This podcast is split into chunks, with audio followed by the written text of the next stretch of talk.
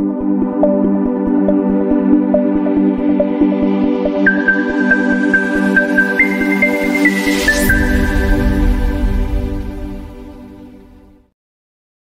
Días traders, les habla Gabriela, bienvenidos a una nueva transmisión de premercado americano el día de hoy, 16 de febrero, ya son las 8.33 de la mañana en Nueva York, 10.33 en Santiago, 2.33 en Madrid. Y hoy día partimos con una nueva jornada de trading en donde ya se publicaron los datos de índice de precio al productor para Estados Unidos y al mismo tiempo conocimos los permisos de construcción y los inicios de construcción de viviendas en ese país. Y lo que tuvimos fue un impacto directo en la bolsa en Estados Estados Hacia la baja. Hace un par de minutitos atrás, y de hecho si pueden ir a revisar el artículo que publiqué en nuestro sitio web www.inversionesytrading.com con el resumen del premercado americano, los futuros de los índices de Estados Unidos venían operando en territorio mixto. Sin embargo, ahora, después del dato, de los datos que se acaban de publicar a las 8.30, han retomado la senda bajista. Por ende, han frenado ese rally hacia el alza y estamos teniendo algunas caídas que bordean el 0,30%, por ejemplo, en el caso del Standard Poor's. Y las razones vienen de la mano de las cifras que se nos acaban de entregar. Los permisos de construcción para Estados Unidos se reportaron en un nivel más bajo que en la última lectura, 1.470.000 tuvimos el inicio de construcción de viviendas que cayó drásticamente. Si lo vemos en términos porcentuales, la cifra se publicó en menos 14.8%, muy alejado del 3,3% que era lo que habíamos visto como lectura anterior. Al mismo tiempo, tuvimos el índice de precio al productor que a diferencia de lo que vimos el día de ayer, donde ayer nosotros vimos unos datos de ventas minoristas que terminaron generando, en este caso, especulación respecto de que quizás eso podría frenar el dato de inflación para la publicación de más adelante, porque el dato de enero mostró una cifra negativa tanto en ventas minoristas y ventas minoristas generales y ventas minoristas subyacentes. Lo que tuvimos fue índice de precio al productor el día de hoy que mostró un dato positivo. El dato del mes anterior fue de menos 0,1%, ahora tenemos una cifra de 0,3%, por ende estamos frente a un dato que finalmente vuelve a levantar la especulación de que se podría generar esa eh, ese, levantamiento de la cifra de inflación, lo que nos llevaría a tener datos de tasas de interés o mantención de las tasas de interés, mejor dicho, por un tiempo mayor a lo que el mercado estaba esperando. Finalmente, lo que nosotros hemos visto en el último tiempo es que estamos frente a una gran cantidad de movimiento en donde hemos eh, estado evaluando las fluctuaciones que han estado teniendo, las probabilidades de ver cambios en las tasas de interés, donde a principios de años partimos con una gran probabilidad por sobre el 80, incluso yo diría por sobre el 90% para la reunión de marzo. Y ahora eso no es el escenario más probable. De hecho, ya son las 8.36 de la mañana en Nueva York. Déjenme ver si es que ya tenemos las probabilidades actualizadas aquí en la herramienta de CME FedWatch Tool, rapidito para ver en qué está. Y claro, la probabilidad es de tan solo un 8,5% de ver un recorte. Pasamos de un escenario de muchísimo, de muchísimo porcentaje de probabilidad de recorte a prácticamente nada. Si miramos ahora las probabilidades de lo que podría estar ocurriendo ya para el resto del año, fíjense que todavía existen posibilidades de ver algún tipo de recorte durante la reunión de junio, antes de que se publicara el dato de índice de precio al productor, porque este dato se actualizó a las 7.26 CT, eh, mm, todavía no se había publicado el dato porque eso equivale a las 8.26 de la mañana hora de Nueva York, por ende todavía se nos arrojaba una probabilidad de 74,81% de ver un recorte en la tasa en la reunión del 12 de junio de este año. Yo creo que con el dato que se acaba de entregar quizás tenemos algún tipo de variación, así que vamos a revisarlo dentro de un par de minutos más, pero lo que sí les quiero entregar como resumen es que finalmente lo que está pasando dentro del mercado con estos datos que se nos acaban de reportar es un sentimiento más marcado hacia la baja, sobre todo dentro del sector tecnológico que ha eh, finalmente llevado a que gran parte de los índices hoy día estén con este retroceso. El Standard Poor's cae 0,28%, el Dow Jones cae 0,35%, el Nasdaq cae 0,16% y el Russell está con un retroceso de un 1,08% el día de hoy. Todos estos índices, de todas maneras, si ustedes se fijan, están manteniendo los niveles de precio clave, las líneas de tendencias no corren peligro por el momento, por ende no hay mucho más de qué preocuparse. Y por otro lado, teníamos otros, otros datos u otras noticias que mencionar el día de hoy a partir de lo que ha estado pasando en el premercado, porque no todo era el calendario económico, era uno de los temas más relevantes, por supuesto que sí, pero también hay que destacar acá algo que ya se venía dando hace un tiempo atrás eh, con las alzas que se presentaron dentro del mercado, sobre todo a partir del 7 de febrero, en donde nosotros hemos visto que hay un gran movimiento hacia el alza. Estamos hablando de eh, un 47,36% de movimiento alcista que se alcanzó durante la jornada de trading del día de ayer para Coinbase.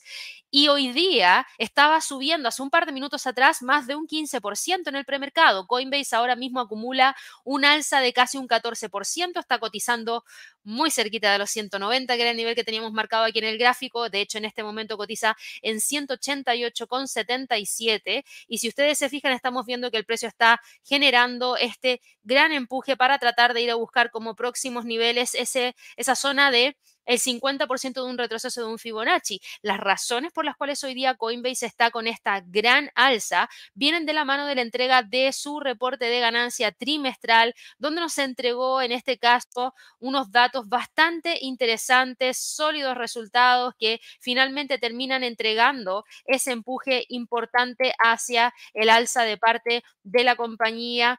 Eh, vimos que nos publicó su primer beneficio trimestral desde el año 2021. Y eso es lo que prácticamente el mercado celebró. Así que dedito para arriba ahí para Coinbase. Vamos a ver acá los estados financieros, los últimos reportes. Y esto, esto es lo sorprendente. Y fue mucho más de lo que el mercado esperaba. El mercado esperaba 0.02 dólares y tuvimos en este caso publicado un dato de un dólar con 1.04, un dólar con 4 centavos. Y Vimos también un gran incremento en los ingresos y esto, si ustedes se fijan, viene de la mano de las salsas que tuvimos en octubre, de las salsas que tuvimos en noviembre, de las salsas que tuvimos en el mes de diciembre, por todo el mercado de las criptomonedas, a medida que nosotros estábamos viendo que existía muchísima especulación de una posible aprobación de un ETF de, en este caso, eh, Bitcoin Spot. Así que cuando ruido traen las criptos, uno de los que más se beneficia es, en este caso, Coinbase. Y si ustedes se preguntan, ok, ¿qué pasa con el resto de las otras empresas ligadas al mercado de las criptos? ¿Se ven beneficiadas también? ¿Qué pasa con Mara? ¿Qué pasa con Riot? También suben. Hoy día Mara sube, eso sí, un poquitito más tímidamente, 3,55%.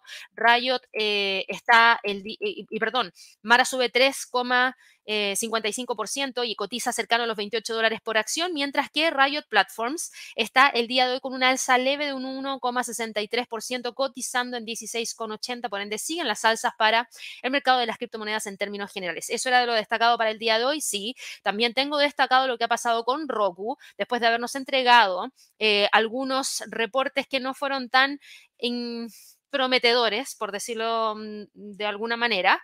Así que vamos a hablar acerca de eso también dentro de breve. Tenemos por otro lado también que destacar algunos temas en particular, como por ejemplo recortes en Nike. Ojo ahí con Nike porque también nos preocupa. Nike se ha sumado a la creciente lista de empresas que anuncian recortes de empleo en la primera parte del año, diciendo que reduciría la fuerza laboral global en un 2% mientras lucha con una mayor competencia y una perspectiva de ventas más difícil tenemos un pequeño repunte en China, tenemos un resurgimiento de los chips, tenemos eh, declaraciones de algunos miembros de la Fed, como por ejemplo los comentarios de Bostic el día de eh, ayer que han generado una gran cantidad de impacto dentro del mercado también, con el tema de especulación por sobre todo.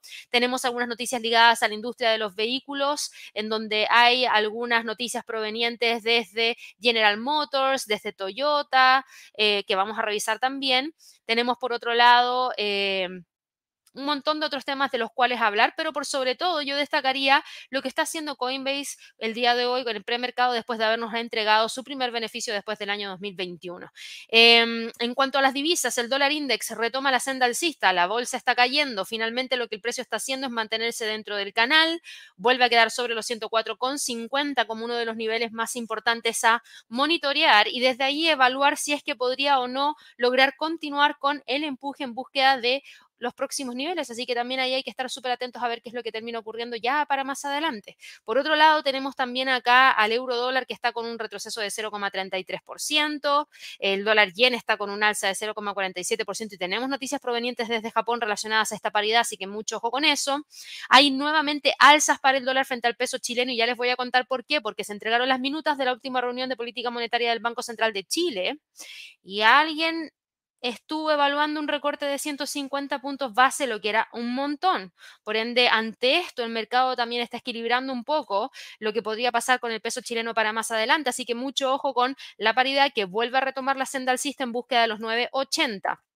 En cuanto a las materias primas, el petróleo cae 0,10% y sigue respetando los 78,60. El oro está hoy día con una caída de 0,31%. La plata está prácticamente sin movimiento y el cobre está con un alza de un 1,63% durante la jornada de trading del día de hoy. Así que de eso es lo que vamos a estar hablando durante estos próximos minutos, durante este live para todas aquellas personas que nos están viendo por primera vez, por favor, no se olviden de suscribirse a nuestro canal. Recuerden prender la campanita de notificaciones. Ojalá que nos regalen muchísimos likes para poder seguir creciendo. Y también para todas aquellas personas que recién se están enterando, por favor, Recuerden, para todos los que están en Estados Unidos, cercanos a Miami o en Miami en específico, yo la próxima semana voy a estar en Miami el día jueves 22 de febrero dictando este seminario presencial de técnicas de trading enfocadas en price action y order block.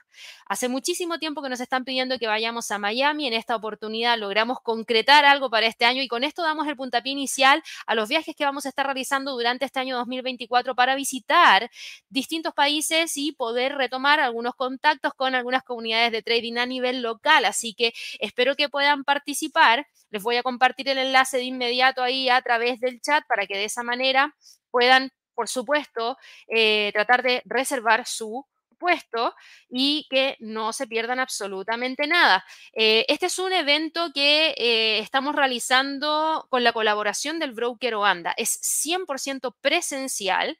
Em, es un evento que está siendo principalmente organizado, por ende, por Oanda, por ende, van a recibir un contacto desde Oanda para poder confirmar la asistencia. Así que por favor, estén atentos, les va a llegar un correo de Oanda confirmando la asistencia para todas las personas que se hayan registrado. Así que esto se va a realizar en The Royal Palm South Beach en Miami el jueves 22 de febrero a partir de las 5 y media de la tarde, hora de Miami.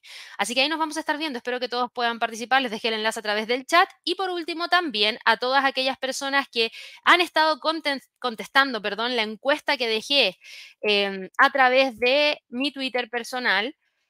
Por supuesto, agradecerle las respuestas porque nos ayudan un montón. Hace dos días atrás, sí, dos o tres días atrás, Desarrollé una encuesta a través del canal de YouTube, tanto en el live de premercado americano como en el live de Alerta Forex. Eso fue el día miércoles entonces, claro. ¿Por qué? Porque quería saber, y en realidad en la academia queríamos saber, cuáles son los el enfoque de los cursos que les gustaría recibir durante este año. Y esta es la encuesta que yo dejé puesta en Twitter para todo el que se perdió esa otra encuesta en YouTube, así que también se las voy a compartir a través del chat, porque por el momento llevamos 59 votos, quedan 23 horas hasta que yo cierre esta encuesta, y va ganando, en primer lugar, un curso de estrategias de swing el de scalping ya lo tenemos porque hicimos el Ninja Scalper a principios de año y dado la votación yo creo que es muy probable que se repita este año, así que estén atentos para quienes se lo perdieron. El de swing trading ese es algo que viene sí o sí seguro. Después, en segundo lugar, venía el curso de psicotrading, psicología del trading, con un 27,1% y en último lugar, cómo invertir en acciones. Y para todos los que les interesa el tema del psicotrading, por favor, no se pierdan el curso de Trader Mindset. Lo que es ese curso es prácticamente psicotrading.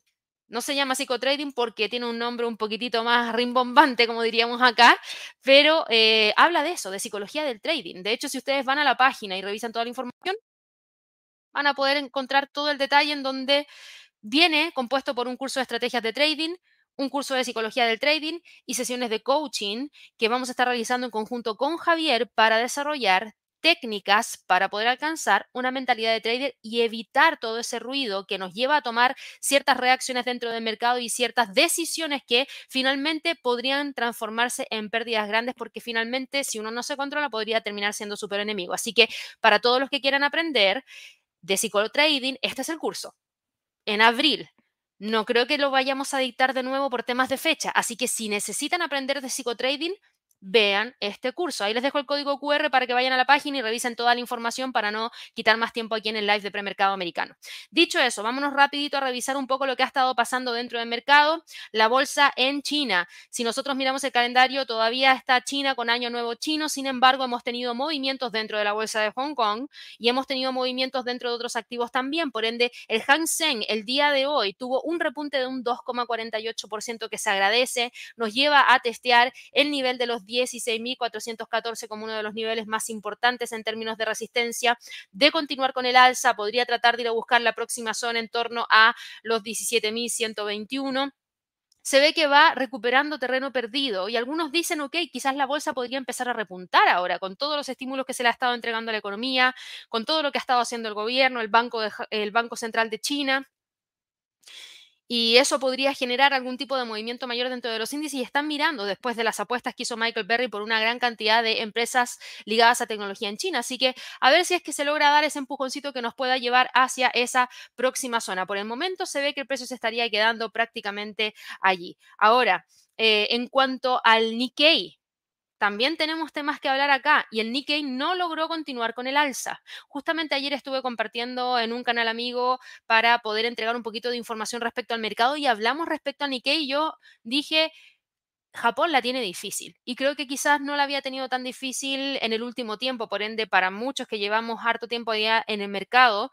podría ser uno de los puntos más difíciles que le toca enfrentar a Japón, porque por un lado seguimos teniendo unas cifras de inflación que no justifican alzas de tasas, o perdón, que justifican alzas de tasas leves, pero por otro lado tenemos un débil crecimiento en la economía japonesa. Por ende, subir las tasas no, sería lo más aconsejado si es que se quiere activar, en este caso, eh, el ritmo de crecimiento. Entonces, claro, la tienen un poco difícil y a eso hay que sumarle que la idiosincrasia japonesa es muy distinta a la del resto del mundo, en donde también los costos de vida de allá son tan elevados que también hace que la gente se ponga a pensar un poquitito más si doy o no doy este próximo gasto, como la inflación ha subido, em, como venían tan acostumbrados de cifras bajísimas en términos de inflación, les duele generar ese gasto extra porque está mucho más caro de lo que estaba antes, por ende dejan de consumir y con lo mismo también dejan de crecer. Creo que eso también es un factor bastante importante que hay que monitorear. Y en el caso de Japón, aquí hemos visto un montón de especulación respecto a lo que podría estar pasando ya para más adelante. El ministro de Finanzas Chunichi Suzuki dijo que aunque un yen débil tiene méritos y deméritos, estaba mucho más preocupado por los aspectos negativos de una moneda débil. El gobierno japonés y los japoneses adinerados, especialmente los que están pensionados, están llevando a cabo un enorme carry trade financiado con pasivos bancarios locales e invertidos en activos nacionales y extranjeros. Por ende, hemos visto que últimamente el yen ha estado altamente sensible a las tasas de interés en Estados Unidos, ha bajado un 6% frente al dólar este año a medida que los inversionistas están reduciendo las expectativas de recortes de tasas por parte de la Fed. Por ende, preocupa este tema. Y la gran pregunta es qué es lo que puede hacer de ahora en adelante. ¿Suben la tasa o generan un recorte de la tasa, porque también acá se habla de los aspectos negativos de una moneda débil y ahora tenemos una moneda débil, por ende podría darse algún ajuste a la política y eso podría traer preocupación dentro del mercado accionario y por eso el Nikkei no logra continuar empujando hacia arriba y se frena prácticamente en los 38.950. Para Europa la cosa es un poquito distinta. Hemos tenido una semana con una gran cantidad de fundamentales que se han estado dando a conocer en el último tiempo y hemos estado viendo que estamos frente a una gran cantidad de movimiento en donde Conocimos, por ejemplo, el día de hoy nuevas declaraciones de Schnabel del Banco Central Europeo, pero sería todo, porque el día de ayer fue cuando tuvimos una mayor cantidad de batería de fundamentales provenientes desde la zona euro. Eh, hoy día yo diría que está relativamente tranquilo y por eso prácticamente los índices en Europa no tienen movimiento. El Eurostock 50 sube tan solo 0,01% y se ve que está tratando de quedar al cierre cercano a los 4.760. El DAX en Alemania sube 0,10%, está buscando quedar por sobre los 17.100 y ojito, que aquí esto significa, déjenme quitar esto de acá, que esta es la línea que ahora vamos a tener que empezar a monitorear, que es una línea de tendencia hacia el alza, dado que el precio ha logrado dejar esta zona, pero fíjense que también es cierto que ha logrado mantenerse por debajo de este nivel que tenemos acá de resistencia cercano a la zona del doble cero en 17.200. Eh, por otro lado, tenemos al IBEX de España, que ayer venía cayendo, hoy día después de haber recuperado el terreno perdido ayer, está cayendo 0,43% y se queda entre los 10.000 y la zona de los 9.827. El CAC 40 sube 0,03%, continúa con el alza, pero se ve que hoy día el cierre está buscando quedarse por debajo de la zona de los 7.800 como un nivel de resistencia clave. Así que mucha atención también con eso. Y en cuanto al FTSE del Reino Unido, aquí sí que teníamos una gran cantidad de fundamentales porque hoy día se nos entregaron las ventas minoristas subyacentes para eh, el Reino Unido junto con ventas minoristas en términos generales, por ende tuvimos una gran cantidad de información. Hay un montón de eh, datos que se han estado entregando y que han generado una gran cantidad de especulación. Las ventas minoristas, en términos anuales, subieron de menos 2,4% a 0,7%. En términos mensuales, subieron de menos 3,3% a 3,4%. Ventas minoristas subyacentes, el dato anterior fue publicado en menos 3,5% y ahora se publicó en 3,2% en términos mensuales y en términos anuales, las ventas minoristas subyacentes ahora se publicaron en 0,7%. Todos los números de ventas minoristas en el Reino Unido fueron datos que superaron la expectativa del mercado con creces. Y esto viene a demostrar que las ventas minoristas en el Reino Unido crecieron a su ritmo más rápido en casi tres años durante el mes de enero, superando todas las expectativas. Ojo con esto, no hicieron cambiar mucho eh, las expectativas en torno a la política monetaria del Banco de Inglaterra.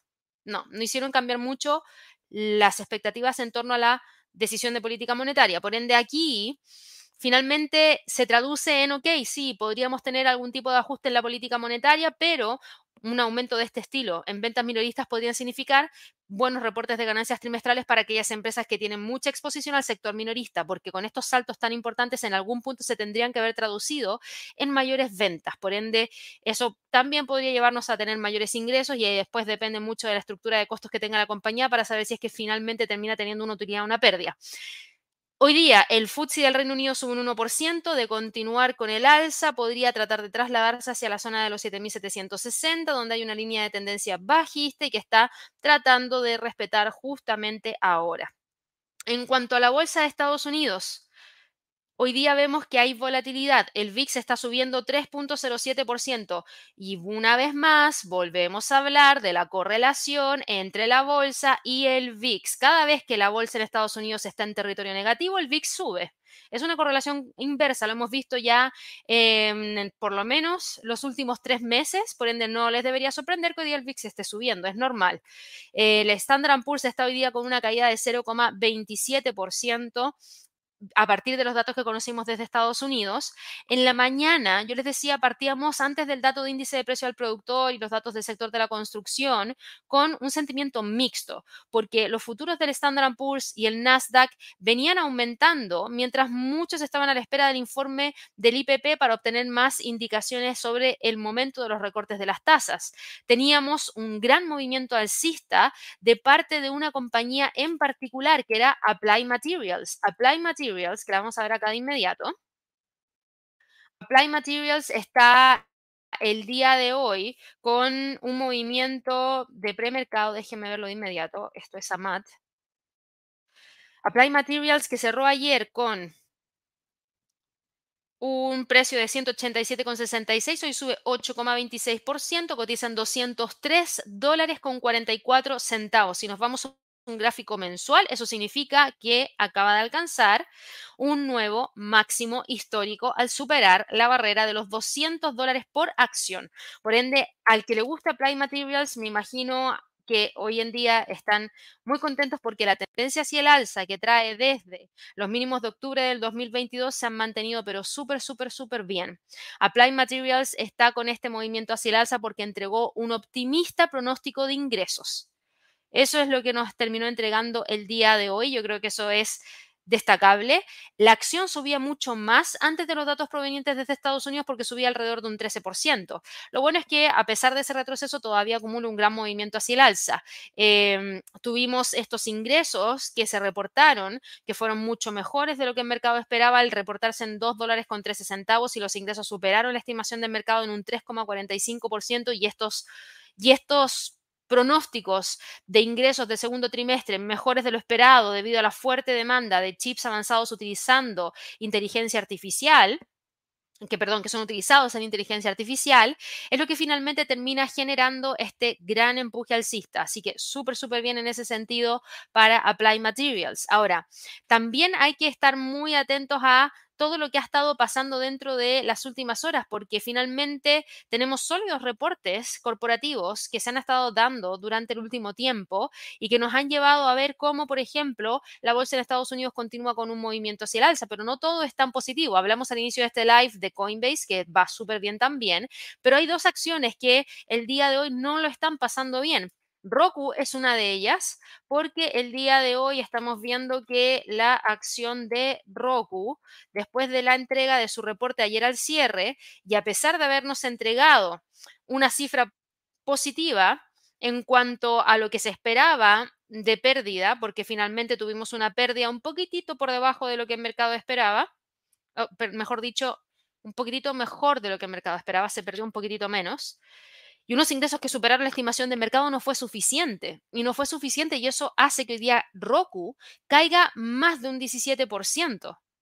¿Y saben por qué cae más de un 17%? No por estos números, sino que netamente porque pronosticó una pérdida mayor en el primer trimestre de este año y eso al mercado no le gustó y lamentablemente eso nos está llevando a ver que la cotización de Roku rápidamente elimina esta pequeña tendencia hacia el alza que traía y elimina también el nivel de soporte que tenía en torno a los 80 dólares por acción y ahora estamos viendo que potencialmente continuaría hacia el próximo nivel de soporte cercano a los 73,44, porque claramente aquí estamos frente a una caída considerable. Además de esto, teníamos también a DoorDash. DoorDash también nos entregó información respecto a sus reportes trimestrales con pronósticos y el reporte en sí fue malo, perdió mucho más de lo que el mercado esperaba y eso al mercado le genera incertidumbre. Y por otro lado, DoorDash además entregó un pronóstico eh, de una métrica de rentabilidad trimestral por debajo de las expectativas afectada por mayores costos laborales. Así que la acción hoy día está presentando un retroceso considerable. No lo podemos obviar porque hoy día estamos viendo una caída de 8,57% para DoorDash, nos deja en 100 15 dólares con 45 centavos. Tenemos acá una línea de tendencia hacia el alza bastante importante. Tenemos un nivel que todavía se mantiene súper vigente. Así que yo diría mucho ojo con los 112 dólares por acción. Eso es lo más interesante que ha pasado en el premercado en cuanto a reportes de ganancias trimestrales, pero también habíamos tenido hartos temas de los cuales hablar el día de hoy, porque según el presidente de la Reserva Federal de Atlanta, Rafael Bostic, no habría prisa para recortar las tasas de interés en los Estados Unidos porque el mercado laboral y la economía del país seguirían siendo sólidas. También advirtió que aún no está claro que la inflación se dirija de manera sostenible hacia el objetivo del 2%, diciendo que la evidencia hasta ahora indicaba que la victoria no está claramente a la mano. La mayoría de los funcionarios de la Fed han pasado este año resistiendo las expectativas del mercado sobre cuándo el Banco Central recortaría las tasas y algunos también esperan una retirada mucho más amplia de las presiones de precios. Así que mucho ojito también con todas las especulaciones que se han dado. Así que vamos a ir a revisar de inmediato la herramienta del de, Chicago Mercantile Exchange porque habíamos visto que la probabilidad de recorte de tasa en junio antes de los datos del día de hoy Em, era de tan solo 74.81%, ¿ya? Y estamos viendo, y este dato, ojo, porque se había entregado a las 7.26 Central Time, que equivale a las 8.26 de Nueva York. Y ahora, esa probabilidad, vamos a verlo al tiro porque, antes de eso, denme un segundo. Esto se entregó a las 7.52 Central Time, por ende 8.52 hora de Nueva York. Ya debería tener, por supuesto, eh, las probabilidades actualizadas y cayó, que era lo que yo esperaba.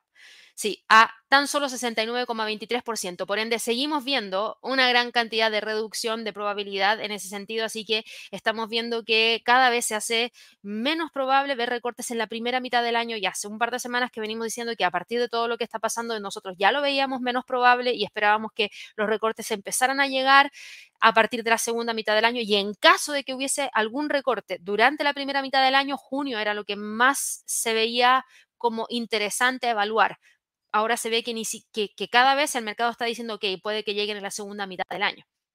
al parecer así va a ser. Por otro lado, eh, hemos visto los resultados de Applied Materials. Ojito con lo que se nos viene para otro que también podría verse muy impactado por la demanda de semiconductores de chip ligados al desarrollo de la inteligencia artificial. Hoy día Nvidia vuelve a retomar la senda alcista, sube un 1,88%, cotiza en 740 dólares por acción y la entrega de su reporte trimestral es el próximo miércoles al cierre del mercado americano. Así que mucho ojo, anótenlo por ahí si están operando Nvidia porque esa es una de las que también podría verse impactada. Yo les decía, tuvimos noticias provenientes desde Nike, yo les había comentado, hay recortes que van a llegar de parte de Nike de puestos de trabajo porque lamentablemente aquí están teniendo algunos problemitas con los costos y hay recortes de empleo en la primera parte del año diciendo que va a reducir su fuerza laboral global en un 2%, mientras lucha con una mayor competencia y una perspectiva de ventas más difícil. Por ende, ahí para Nike las cosas no pintan bien. Hoy día la acción está cayendo un 1,10%, cotiza en 104,88. De continuar retrocediendo, podría tratar de ir a buscar el próximo nivel en torno a la zona de los 100 como próximo nivel más interesante. Así que mucho ojo también con todo lo que pueda pasar eventualmente con eh, Nike. Vámonos ahora también a revisar lo que ha estado ocurriendo con otros activos y con otras noticias. Yo les comentaba, los fabricantes de auto. Aquí hay muchos fabricantes de auto que han estado debatiendo el futuro de la industria durante años, en el punto de partida tan confuso como la línea de meta, con cambios en cuanto a la forma de ¿cómo decirlo? La forma de empujar a los autos, no sé cómo decirlo de otra manera, pero ya no utilizar combustible fósil, sino que pasar a eh, vehículos eléctricos, eléctricos utilizando baterías de litio, eléctricos utilizando em, hidrógeno verde, entre un montón de otras, de otras opciones. Así que yo creo que aquí hay cosas que se van a tener que estar evaluando para más adelante. Hay dos gigantes automotrices junto con Tesla y otros que han estado sintiendo una fuerte presión de los principales fabricantes de vehículos eléctricos de China. El principal entre ellos es BID. Tesla, cuando partió, partió súper bien porque nos entregó algo que nadie esperaba que nos entregara. Yo recuerdo muy bien, año 2000. 19, antes de la pandemia, y yo decía, es que Tesla no te está entregando ese auto eléctrico ah, disculpen ahí si alguien tiene ese auto del año 2015, pero que yo en esa época decía, no es este auto que se ve futurista, que no le gusta a nadie, que yo no lo compraría, no saldría a la calle porque lo encuentro horrible. Entonces decía, pero Tesla no, Tesla te está entregando un auto común y corriente, pero eléctrico, ese sí que lo compraría.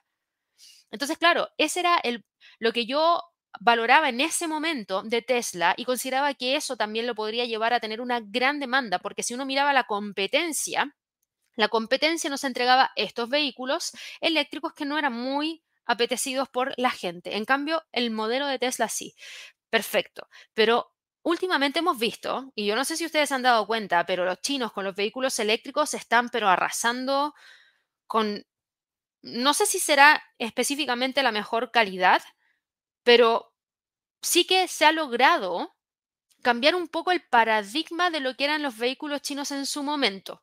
Por ejemplo, acá en Chile, los vehículos chinos eran lo peor que podía existir hace unos 10 años atrás. Pero yo recuerdo que también en su momento, también en Chile, hubo exactamente el mismo impacto cuando llegaron los vehículos japoneses. ¿Por qué? Porque había que probar a los japoneses porque estaban muy acostumbrados a los alemanes, a los franceses y a los estadounidenses entregando vehículos. Y cuando llega uno nuevo hay que probarlo. Entonces, uff, da un poquito de susto probarlo, no sabemos si es que va a funcionar o no va a funcionar, etcétera. Los chinos han estado haciendo muy buen trabajo para poder introducirse dentro del mercado y una de las formas en las cuales han logrado introducirse al mercado es entregar una gran cantidad de años de garantía del vehículo en donde van entre los 5 a los 6 años. Y si uno lo compara con otros vehículos, por ejemplo los estadounidenses, solo entregan dos años de garantía. Dos años de garantía en un uso normal de un vehículo podrían ser 20.000 kilómetros al año. Eh, en dos años, y estoy hablando de alguien que se mueve bastante, porque si no, podríamos estar hablando de 10.000 kilómetros fácilmente para quienes no realizan viajes largos. No se alcanza a realizar prácticamente ninguna falla dentro de un auto cuando está por debajo de los 50.000 kilómetros. Por ende, es probable que esa garantía nunca la uses en los primeros dos años, pero al cuarto año sí que empiezas a sentir eso de, puff, ¿por qué no tenía un auto con una garantía mayor para poder cubrir esta pieza que acaba de fallar? Por otro lado, tienes a los otros que te entregan una mayor cantidad de garantía, por ende alguien dice, bueno, si me sale malo, tengo la garantía, probemos la garantía total. ¿Qué tanto podría pasar? Sale un montón más barato que este otro. Y así empezaron a probar, a probar, a probar, y ya yo veo en gran parte que hay una gran cantidad de vehículos chinos quitándole una gran cantidad de market share, de participación de mercado a los vehículos de otros, a los fabricantes de otros países. Y no veo por qué no podría pasar exactamente eso mismo con la industria de los vehículos eléctricos, sabiendo que BID es BID que es uno de los primeros fabricantes de vehículos eléctricos en el mundo. Entonces, creo que aquí la competencia se está poniendo dura, se está poniendo dura. ¿Y por qué digo se está poniendo dura? Porque eh, que, ojo, lo respalda Berkshire Hathaway, ha estado eliminando por completo a los rivales en precio e incluso superó a Tesla en ventas el año pasado. Los subsidios aquí han jugado un papel en el camino hacia el éxito. El nuevo líder de la industria de vehículos eléctricos también posee toda la cadena de suministros de sus baterías y se beneficia de los menores costos de fabricación en China. Por ende, puede vender este vehículo eléctrico a un precio más barato que el de Tesla y puede acceder a una gran cantidad de subsidios para quienes quieran renovarlo. Entonces aquí Elon Musk salió diciendo si no se establecen barreras comerciales, prácticamente van a demoler a la mayoría de otras compañías automotrices en el mundo porque son extremadamente buenos. Fíjense, Elon Musk, y me sorprendió, me sorprendió porque prácticamente se está dando por vencido y dice, hay, tienen que existir barreras comerciales. Las barreras comerciales se ponen aumentando aranceles, haciendo que sea menos atractivo ese vehículo que el de al lado o haciéndolo competir al mismo nivel de precio, como una de las formas de poder generar esa barrera comercial porque de lo contrario considera que va a ser muy difícil competir y eso yo no lo hubiese esperado porque como que siento que se está dando por vencido, eso es lo que me pasa. Hay otras preocupaciones que están dando vuelta dentro de la industria de los vehículos eléctricos. Y ojo que todo esto, claro que ha afectado a Tesla. Tesla ha tenido estos, estos movimientos hacia la baja importantes a partir de todo lo que ha estado pasando. ¿Ha logrado recuperarse en el último tiempo? Claro que sí. Hablando acerca del tema de los aranceles elevados en China, impuestos durante la administración de Trump, eso es lo que ha ayudado a mantener a BID fuera de los Estados Unidos. Pero la compañía ha sido un poquito más astuta y está considerando una planta en México que los fabricantes de automóviles estadounidenses temen que puede ser utilizada para abrir camino bajo el acuerdo comercial USMCA. El año pasado, el 25% de todos los vehículos vendidos en México fueron adquiridos en China. No es menor. El mundo claramente está cambiando y el mundo está confiando en los vehículos chinos. Y es un hecho de que le están quitando participación de mercado al resto de los otros fabricantes. Así que ahí hay que estar muy atentos a ver qué es lo que va a terminar ocurriendo, pero esto podría ser un golpe para Tesla, esto podría ser un golpe para Ford, esto podría ser un golpe para General Motors. Y es por eso que nosotros hemos visto que las acciones de estas compañías, en el caso de Ford, no han logrado recuperar terreno perdido. En el caso de General Motors, hemos visto que la competencia le ha costado bastante duro y también la acción está estancada sin lograr alcanzar de nuevo esos 60 o 65 dólares por acción. Así que ahí hay que estar súper atentos respecto a todo lo que ha estado ocurriendo en el último tiempo a partir de lo mismo. Así que yo creo que eso es lo que hay que estar monitoreando mucho más de cerca en relación a la industria de los vehículos, sobre todo los vehículos eléctricos.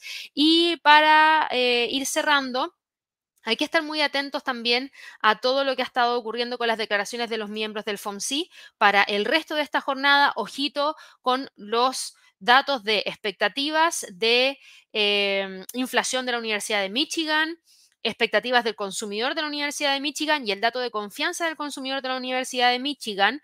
Después de eso tenemos la comparecencia de Dali, miembro del FOMC, que también podría traer algo de ruido durante la jornada y con eso se cierra la semana. Cambiándonos un poquito de mercado y ya de que hablamos de Coinbase, Mara y Litecoin, me las voy a, perdón, y Litecoin y Riot, me las voy a saltar, pero sí voy a revisar a las criptos de manera normal y hoy día las criptos continúan subiendo. El Bitcoin sube 0,69%, está en 52.253 y le está costando continuar con el despegue. Lo que sí me gusta es que está logrando mantener firme esa zona. Ethereum cae 0,05% después de haber alcanzado este nivel de los 2.874, donde coincide con un 50% de un retroceso de un Fibonacci. Ripple sube 0,98%, pero le cuesta continuar con el alza porque trae una línea de tendencia bajista del 13 de julio del año pasado que probablemente le va a costar quebrar. Cardano cae 0,76% el día de hoy después de haber alcanzado un nivel de eh, resistencia importante cercana a los 0,60,88. Y Litecoin sube 0,59%, pero sigue entrampada dentro de esta condición de triángulo simétrico, dentro de esta gran lateralidad que trae desde prácticamente el mes de agosto del año pasado. Así que hay que seguir monitoreando de cerca todo lo que ocurre con cada uno de estos instrumentos. Ahora, revisando un poquitito lo que pasa con las, divisas, con este tema de ver caídas en las probabilidades de ver un recorte en la tasa en junio a tan solo 69,23% desde un 74,89%, eso ya de por sí genera una apreciación dentro del dólar, por ende hoy día el dólar sube este 0,29% y estaría intentando cerrar la semana sobre los 104,50. Eso significan caídas para el euro dólar, que estamos viendo que nos está llevando a respetar una vez más la resistencia en los 1.080 y la línea de tendencia bajista la libra dólar, por otro lado, también retrocede 0,33% y sigue operando entre los 1,2636 y los 1,25. El dólar frente al yen sube 0,46% y se queda entre la zona de los 149 y los 151. El dólar norteamericano frente al canadiense rebota desde la línea de tendencia hacia el alza. Y si ustedes se fijan, se queda metido acá entre los 1.3450 y 1.3540. El australiano frente al dólar norteamericano yo voy a dejar estos dos niveles marcados para la próxima semana, 0.6547, 0.6450. No creo que salga de ahí al cierre del día de hoy. El dólar neozelandés frente al dólar sube 0,20%, respeta esta línea de tendencia bajista. Yo creo que va a terminar quedándose dentro de estos niveles. El dólar frente al franco suizo sube 0,38% y se queda entre los 0,89 y 0,8776. El dólar frente al peso mexicano mantiene esta línea de tendencia hacia la baja. Fíjense cómo la mantiene y mantiene súper bien 17.30 como resistencia. El dólar frente al peso chileno acumula una alza de 0,10%, cotiza en 972 y aquí yo les decía, por favor, hay que estar súper atentos a cómo el mercado interpreta bueno, ya lo interpretó en gran parte. Por eso hoy día estamos viendo también esta alza del dólar frente al peso chileno. ¿Por qué? Porque yo les comentaba que ayer se publicaron las minutas del Banco Central de Chile y dentro de estas minutas se destacó que un consejero de política monetaria pidió considerar un recorte de 150 puntos base y que varios consejeros se mostraron a favor de un recorte entre 100 a 125 puntos base, pero optaron por ser más cautelosos para no sorprender al mercado, por el momento, el mercado espera implícitamente un recorte de 100 puntos base para la reunión del mes de abril. Y ojo, 150 puntos base, no sé, yo lo veo un poco complejo y esto justamente lo comentaba yo el día de ayer. Vamos a ver una cosa súper importante. Vamos a ver lo siguiente. Nos vamos a ir acá y vamos a revisar la curva con la cual se han ido generando los recortes de las tasas. La curva con la cual se han ido generando los recortes de las tasas ha sido muy fuerte, a mi parecer. Muy fuerte. Eh, y vamos a ver varias cosas. Ahí está. Ya, primero, cifras de inflación. Las cifras de inflación eh, alcanzaron en su momento un 14%. por ende el Banco Central dijo, no, aquí yo tengo que hacer algo y como tengo que ir a hacer algo, voy a subir la tasa por sobre el 10%, por sobre el 11%. Ok, con esto controlamos la inflación. Mientras eso se daba y se buscaba controlar esta inflación que estaba altísima, veíamos también cómo se veía impactado el ritmo de crecimiento del país, siendo el año 2023 uno de los años más complejos para la economía chilena en términos de Producto Interno Bruto, en términos de crecimiento. Entonces, habían presiones por algún lado respecto a que había que generar recortes de tasas, porque si se seguía este ritmo, la recesión podía ser más profunda, por ende, esto podría ser más complejo, y al mismo tiempo se veía que la inflación venía decreciendo a un ritmo acelerado, llegando prácticamente muy cerquita del objetivo del Banco Central de Chile. Hoy en día, la cifra de inflación, la última que se nos reportó, fue de un 3,8%. Y luego vemos que la tasa de interés a raíz de lo mismo ha ido cayendo y los recortes han sido bastante agresivos. Y aquí yo me quiero detener, porque hasta el momento si yo veo solamente eso y solamente analizo eso, nosotros deberíamos decir, claro, que tiene que seguir bajando la tasa. ¿Por qué? Porque la inflación está cayendo y la tasa tiene que seguir bajando porque no se justifica tenerla tan alta y eso va a ayudar a estimular a la economía con un ritmo de crecimiento más rápido. Por ende, sí, recortemos 100 puntos base, 150, 200 puntos base. Ojo con eso. ¿Por qué? Porque el impacto dentro de la paridad dólar-peso es fuertísimo. Y ante estos recortes que han sido más agresivos de lo que se hubiese esperado, es lo que nos ha llevado a ver cómo en el tiempo no ha logrado ceder los 800 dólares, perdón, los 800 pesos por dólar. Y aquí ustedes van a decir, Gaby, pero ¿qué importa? Es que cuando uno es un país que importa un montón, todo lo que tú importas se vuelve cada vez más caro y las cifras de inflación que están bajando, tú como persona común y corriente no las sientes. ¿Por qué? Porque vas al supermercado y todo sale exactamente igual que hace un mes atrás. Por ende, cuando te dicen en el televisor la inflación está cayendo, la gente dice, es que no veo dónde. Porque si bien cayó esto, subió esto otro, estoy igual, no me alcanza el dinero para fin de mes. Eso por un lado. Los precios de la gasolina. Chile importa petróleo y lo importa en dólares. Con este tipo de cambio, no hay forma que el precio de la gasolina continúe cayendo y no ha subido a niveles extremos porque tenemos una fijación de un control de estabilidad de los precios tan potente que es lo que hace que el precio se quede pegado ahí, pero no está ni comparado a donde estaba anteriormente. Entonces yo digo, ok, sigamos así, sigamos recortando la tasa, seguimos recortando la tasa, seguimos debilitando el peso chileno y el peso chileno podría llegar rápidamente por sobre los mil eso sí o sí tiene que impactar en las cifras de inflación porque somos un país que importa un montón, entonces en algún punto vamos a ver de nuevo el rebote hacia el alza.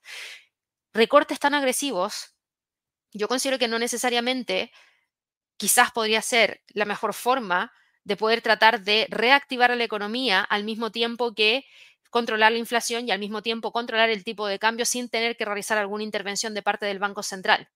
Entonces creo que es un tema complejo que igual el Banco Central hasta el momento lo ha hecho bastante bien, pero esto, esto sí se ve reflejado en gran parte de lo que hoy en día está pasando, en donde vemos que el exceso que, que el aumento del endeudamiento de las personas comunes y corrientes cada vez va creciendo más. Entonces ahí hay, yo diría que prestar bastante atención respecto a lo que puede estar ocurriendo ya en el largo plazo a raíz de todas estas medidas que se están tomando mientras el dólar se mantiene fuerte. No habría ningún problema si es que hoy en día recorta el Banco Central de Chile y recorta la tasa la Fed, porque serían políticas monetarias convergentes. Hoy en día son políticas monetarias divergentes. Una mantiene una política monetaria súper restrictiva y la otra empieza a flexibilizar la política monetaria de manera agresiva. Entonces son divergentes en ese sentido y eso nos lleva a tener esta paridad que se ve un poquitito más compleja. No pasa lo mismo para el dólar frente al peso mexicano y por eso el dólar está más débil que el peso mexicano, porque el Banco Central de México no ha generado recortes en las tasas a pesar de tener una curva de retroceso en las cifras de inflación. Ha sido mucho más cauta porque también eh, eh, ha sido mucho más cauto el Banco Central porque también entiende que es muy dependiente de lo que haga Estados Unidos. Por lo general, en la historia nos ha demostrado que se mueve la Fed, se mueve el Banco Central de México. En el caso del dólar frente al peso colombiano, la historia no es tan similar a la del dólar frente al peso chileno porque también aquí los recortes recién están partiendo. Y hay otros factores que también influyen dentro de la paridad. Colombia es un país productor de petróleo. Por ende, también ahí logra zafar un poco. Lo mismo pasa con México, a diferencia de Chile. Entonces, hay que prestar atención porque los precios del petróleo sí que impactan en temas de inflación en términos transversales. Así que hay que prestar atención. Por ejemplo, un ejemplo súper simple. Em, en la última alza en, en los pasajes del transporte público. Eso es un reflejo de que los precios están más elevados. Y eso es un hecho de que el transporte público va a subir. Por ende, ese es un hecho que a la gente le queda menos dinero disponible en el bolsillo. 30 pesos es el alza de los pasajes que se ha estado dando, por ejemplo, en distintas ciudades de Chile. Se aumentó un 30, 30, pesos en Valdivia, 20 pesos en Concepción, que son regiones bastante grandes al sur de Chile. Eh, se habló también respecto a lo que pasó a nivel de Santiago. Eh, hay hartas alzas de precio en el transporte público. De hecho, el panel de expertos hace dos semanas atrás en Santiago, que es la capital de Chile, habló de un alza de 20 pesos en el transporte público. Te sale 20 pesos más caro. No es menor esa alza, insisto, y es un reflejo, así que en algún punto se trasladará. Eso no pasa en todo el resto de los otros países y por eso las, las paridades están tan, tan distintas. O sea, si ustedes la miran, ya, aquí tenemos tendencia alcista en el gráfico mensual del dólar frente al peso colombiano, pero no está ni cerca todavía de los 5.000. El dólar frente al peso mexicano tiene tendencia bajista y se ha logrado mantener por sobre los 16.67. El dólar frente al peso chileno sube, sube, sube, sube, en búsqueda de los máximos históricos muy cerquita de alcanzarlo. El dólar frente al sol peruano, aquí la cosa es un poco distinta porque también han pasado cosas distintas en el país que les ha generado mayor inestabilidad y eso, por supuesto, también devalúa su divisa a nivel local. Se parece un poquito más en ese sentido a Chile, en donde se está acercando a la zona de los 3,90. De hecho, hoy día está cotizando en 3,81.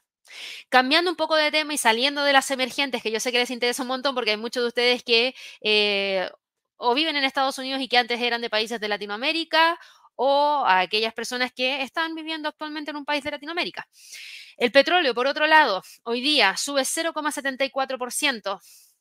Hasta el momento, hasta el momento, fíjense esto, hasta el momento está impactando eh, solamente el tipo de cambio. Si el precio del petróleo salta a 94, van a ser dos factores que van a impactar tipo de cambio y un alza considerable. ¿Estamos diciendo que va a subir el precio del petróleo a los 94? No, pero fíjense en la condición técnica.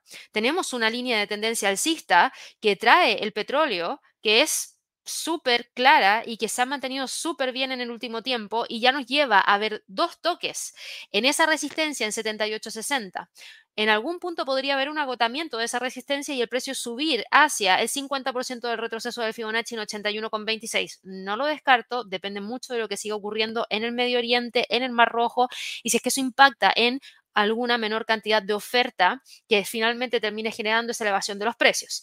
El oro cae 0,33%, no me preocupa porque todavía sigue muy firmemente por sobre el nivel de soporte que les voy a dejar marcado acá rapidito, denme un segundito, que es este nivel que está acá. La plata sube 0,44% y ojo que se aproxima a la resistencia cercana a los 23,21. El cobre sube un 1,88%. De continuar con el alza podría buscar el quiebre del nivel de resistencia que está ahí en 3,81 y de continuar con el alza podría buscar los 3,85 y el gas natural que venía con pendiente bajista todavía sigue con pendiente bajista. Hoy día está respirando con una alza de 0,91%, pero no hay cambio de tendencia, así que ojo ahí. Eso es lo que ha pasado dentro del mercado, eh, el premercado, mejor dicho, el día de hoy. Para todas aquellas personas que se están preguntando, Gaby, ¿podemos ver a las acciones que vemos todos los días rápidamente? Yo les voy a decir que sí. Porque ah, igual me interesa a modo personal. Lamentablemente Apple continúa cayendo, cae 0,47%, cotiza en 183. Si hoy día cierra entre los 183 y 180, todavía no me preocupa. Si rompe los 180, sí que me preocupa. Alphabet, Alphabet que ayer cayó un 2,17%, em, hoy día cae levemente 0,07%, todavía está sobre los 140, de hecho cotiza en 142,67, por ende podría retomar la senda alcista si lo quisiera. Meta. Meta el día de hoy está con un movimiento de caída de un 1,5%, por ende vuelve a quedar por debajo de los 480 dólares por acción. Está cotizando en 478,70. El nivel de resistencia es la zona de los 480.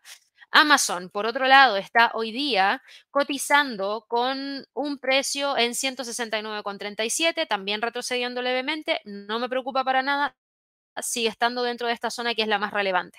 Tesla, que ayer subió un 6,22% y que se agradece porque Tesla venía muy presionado hacia la baja y esto nos llevó a alcanzar niveles cerquita a la resistencia. Hoy día sube un 1%, cotiza en 202 dólares con 50 centavos y es súper importante que la semana la cierre sobre la barrera de los 200 para poder evaluar cualquier tipo de recuperación hacia los 220. De lo contrario, podría ser un falso rompimiento y el precio podría volver a quedar dentro de esta zona.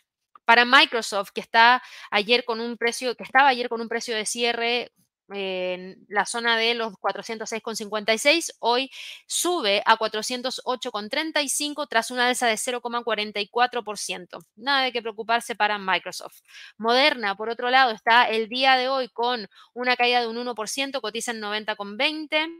Para Chevron, el día de hoy, después de la fuerte alza que presentó el día de ayer, está en este momento cotizando con un alza de 0,45% y para quienes se preguntan, está confirmando el rompimiento. Es una alza tan chiquita, está solamente 15 centavos de dólar por sobre los 155 que yo no me atrevería todavía a decir que estamos frente a un cambio de tendencia. Sí hay que tener súper presente que esta línea de tendencia hacia el alza viene muy pronunciada y podría buscar eso. Pero insisto, hay que esperar el precio de cierre de la vela. Para ExxonMobil, ExxonMobil el día de hoy está con un movimiento de alza de 0,21%, cotizando 103,95 de continuar, podría buscar los 105. Netflix está el día de hoy, después de los fuertes movimientos alcistas que ha presentado, subiendo 0,67%, cotizando en 597,45 y se ve que está buscando los 600 dólares por acción. American Airlines. American Airlines hoy día cotiza en el premercado con una caída de un 1%. La línea de crucero, de crucero perdón, Norwegian Cruise Line Holdings está el día de hoy con una caída de un 1,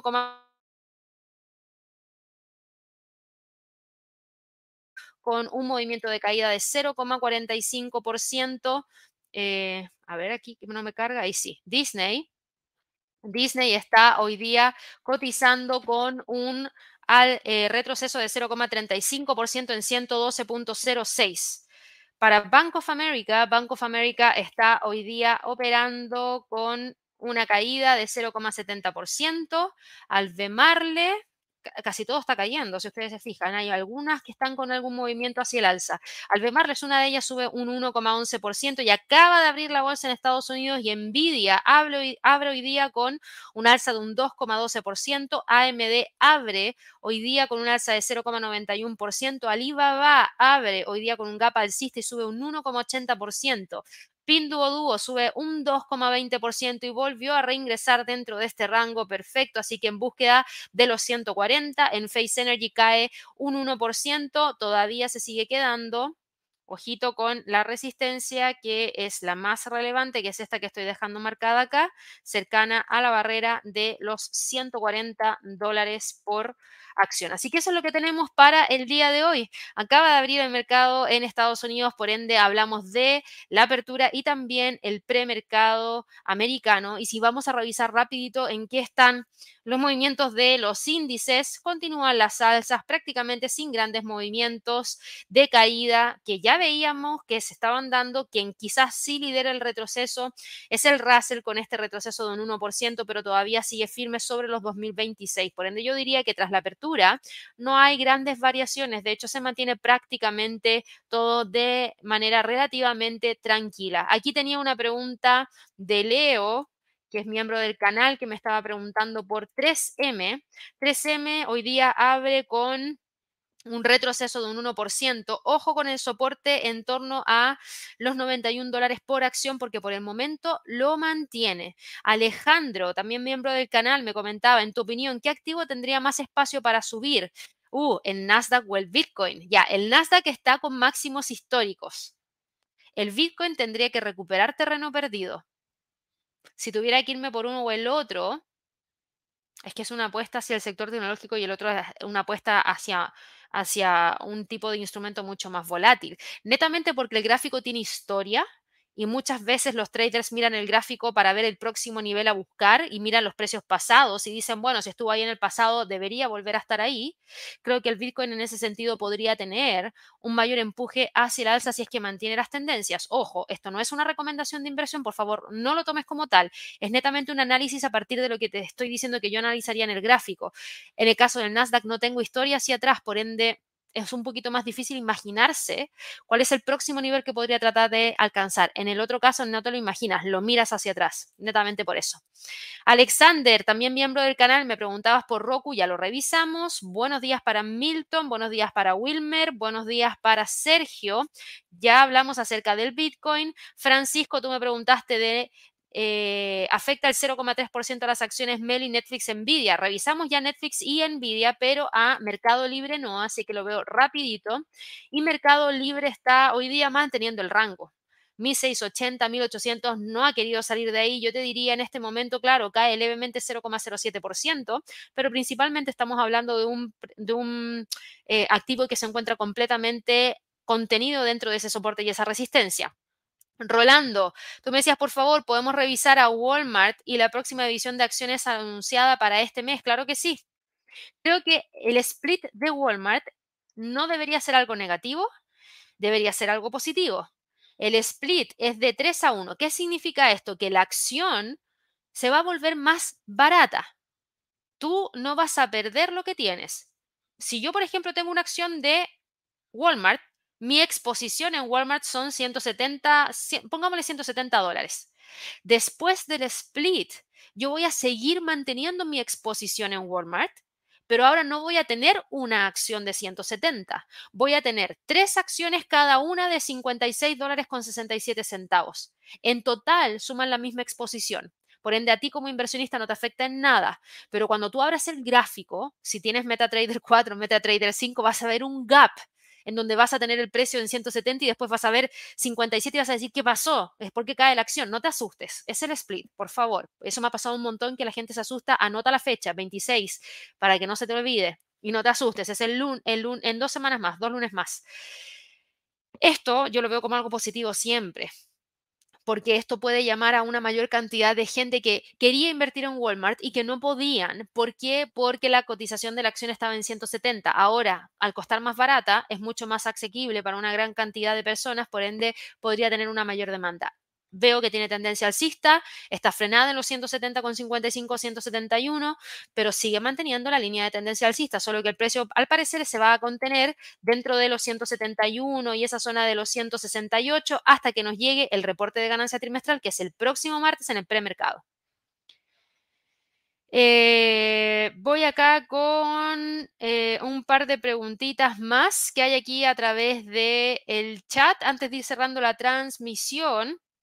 Aquí Marcos, que era el primerito que me había escrito, lo que pasa es que revisé todas las preguntas de los miembros del canal primero. Eh, Berkshire Hathaway, clase B, me dices, podrás analizar técnicamente en temporalidad a ver si nos vamos hasta los 4.19. Mira, ahora mismo yo te digo, técnicamente tienes tendencia alcista, pero se ve que el precio no está queriendo romper los 404,67 porque la vela es una vela que no tiene prácticamente mecha en la parte inferior, por ende la fuerza de venta está está potente en este momento. Eh, Fernando, ya revisamos al dólar versus el peso chileno. Eh, Andrés me decía, ahora nadie, ahorita nadie habla, pero con la visión, con las Vision Pro, ya, de Apple, creo que es el inicio del metaverso, una vez que se ha mejorado y más eh, asequible en ese caso, ¿qué empresas son buena opción para comprar o tal vez algún ETF? Si te gusta el tema del metaverso, Meta. Meta es la que viene invirtiendo hace bastante tiempo y creo que tiene más clara la película de hacia dónde debería moverse el metaverso.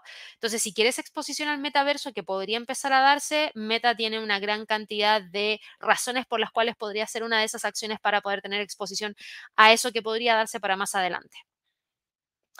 Vamos acá con otra, preguntita a través del chat. Bueno, un saludo para Vini, para Edgar también, que me estaban saludando ahí a través del chat.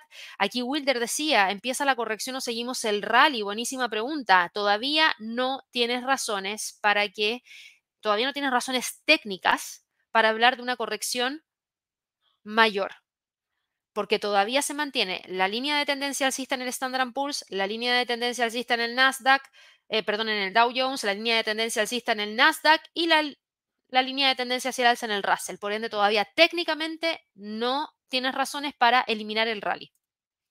Y voy con la última pregunta de hoy día. Y la última pregunta de hoy día va a ir acá para eh, José Antonio, que creo que nunca te había respondido una pregunta antes.